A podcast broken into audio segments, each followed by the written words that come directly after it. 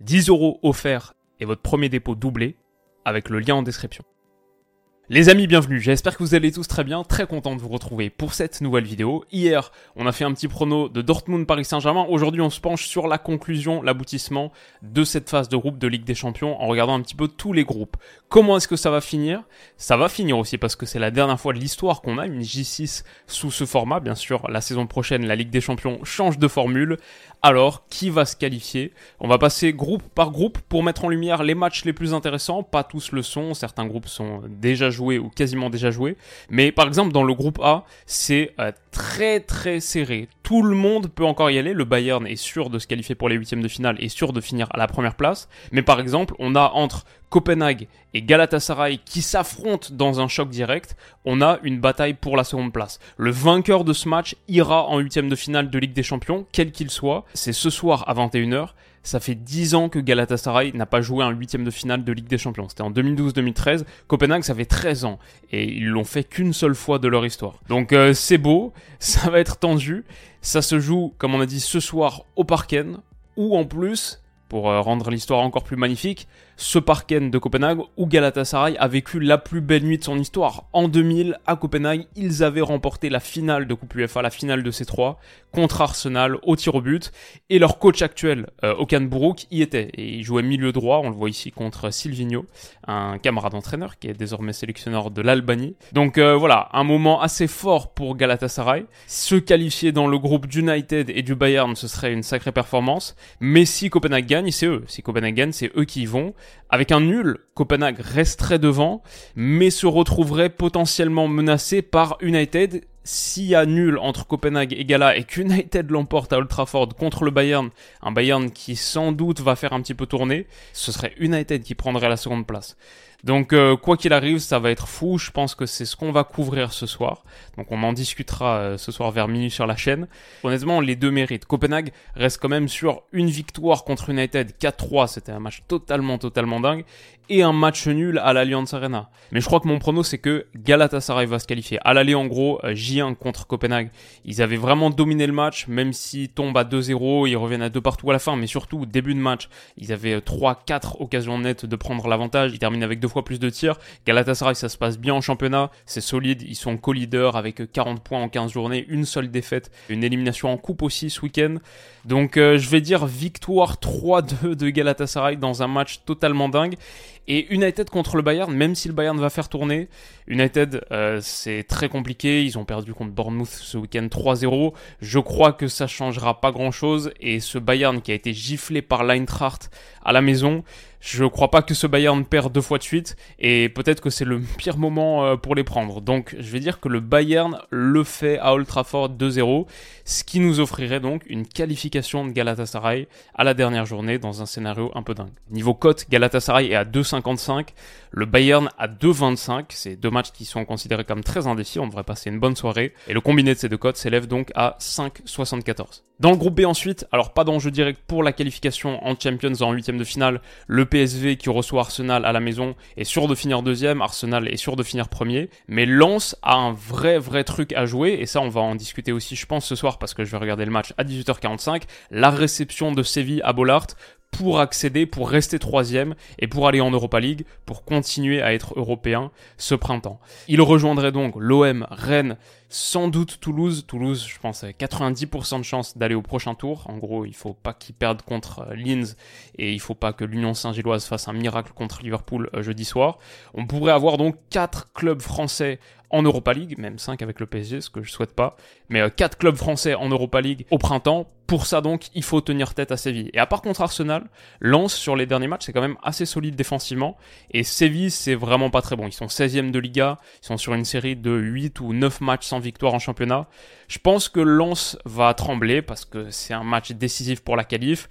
Et mentalement, il va falloir être costaud. Je pense que Lens encaisse le premier but, mais je crois que l'appui phénoménal de Bollard, un petit peu comme ce qu'on a vu contre Arsenal, leur permet de revenir. Je pense qu'un Bollard bouillant va les pousser à se qualifier en Europa League, et je crois que ça finit un partout comme à l'aller. Qualification de Lens Euh, PSV Arsenal, on s'en fiche un peu. Arsenal va faire tourner et peut-être même euh, le PSV sera une victoire de prestige à la maison face à une équipe qui est pas très concernée, euh, qui s'en fiche un petit peu de ce match. Et PSV c'est très bon. Donc à l'aller, je me souviens que je les avais pronostiqués vainqueurs. Ils avaient pris un 0-4. Je pourtant contre mauvaise fortune, bon cœur, je repars là-dessus et je vais dire le PSV le fait 2-1. Le match nul entre Lens et Séville est à 3,65. Lens 1,94. Regardez, c'est vrai, Arsenal, on s'imagine à quel point ils vont faire tourner. Quand même, les bookmakers les mettent à 2,50. La victoire d'Arsenal à 2,50. C'est pour ça que je pense que la petite surprise du PSV, pourquoi pas, se tente. Alors ensuite, on a encore les groupes C, D, E et H où il y a de l'enjeu. Pour la qualification entre Naples et Braga et Porto et Shakhtar, des matchs directs, des batailles directes pour savoir qui va finir deuxième. Attention à Naples, Naples n'est pas encore sorti du bois. Braga les avait vraiment mal menés à l'aller. Naples avait emporté à la 88e. Euh, ça pourrait être la surprise de la semaine. Avec une victoire, Braga passe devant Naples et se qualifie en compagnie du Real Madrid. Mais bon, je pense quand même que Naples va le faire et je vais dire 3-1 euh, pour Naples là-dessus. Entre Porto et le Shakhtar, Shakhtar est très très bien revenu récemment aussi. Changement de coach depuis la première journée, depuis euh, la défaite qu'ils avaient eue contre Porto à l'époque. S'ils l'emportent, il faut aller se déplacer à Porto et l'emporter, c'est pas facile, mais s'il l'emporte, il passe devant Porto. Je crois que Porto reste devant le Shakhtar, mais pas de grand chose. Peut-être un, match nul euh, assez excitant de partout entre les deux formations, qui permettrait donc de conserver le statu quo dans le groupe. Donc ça c'est entre Naples, Braga, Porto et Shakhtar pour la qualif directe. Et ensuite on a des matchs pour savoir qui va terminer premier. C'est tellement important de terminer premier sur cette campagne de Ligue des Champions. Les autres premiers, euh, il vaut mieux éviter de les affronter en huitième. La Real Sociedad pour l'Inter, c'est costaud. C'est une vraie, vraie belle équipe. Ça presse bien, ça joue bien la Real. L'Inter à l'aller euh, avait décroché un nul un partout à San Sebastian. Cette fois, je pense qu'à la maison, euh, ils ont ce qu'il faut pour battre la Real et terminer en tête de ce groupe. L'Inter, c'est très très costaud en ce moment. Ça joue super bien aussi. Ça marque beaucoup de buts. Un peu moins en Ligue des Champions. Peut-être les matchs sont un petit peu plus euh, tactiques. Peut-être Simone Inzaghi nous sort ses plans calibrés. Mais voilà, à la maison, je pense que l'Inter le fait quand même. Et je vais dire victoire 2-1 pour eux entre l'Atleti et la Lazio, c'est un petit peu le même scénario. L'Atleti à la maison doit seulement résister. Ils sont dans une position un petit peu plus confortable que l'Inter contre la Real. Ils doivent seulement résister. Un match nul leur permettrait de terminer premier devant la Lazio, qui les deux sont assurés de se qualifier aussi. À l'aller, on s'en souvient, l'Atleti menait 1-0 contre la Lazio et il avait fallu un but de Provedel à la 95e minute. Le gardien de la Lazio montait sur corner pour permettre aux Lazialistes de décrocher un point. Donc je pense que l'Atleti reste bien favori ça me semble être une meilleure équipe que la Lazio.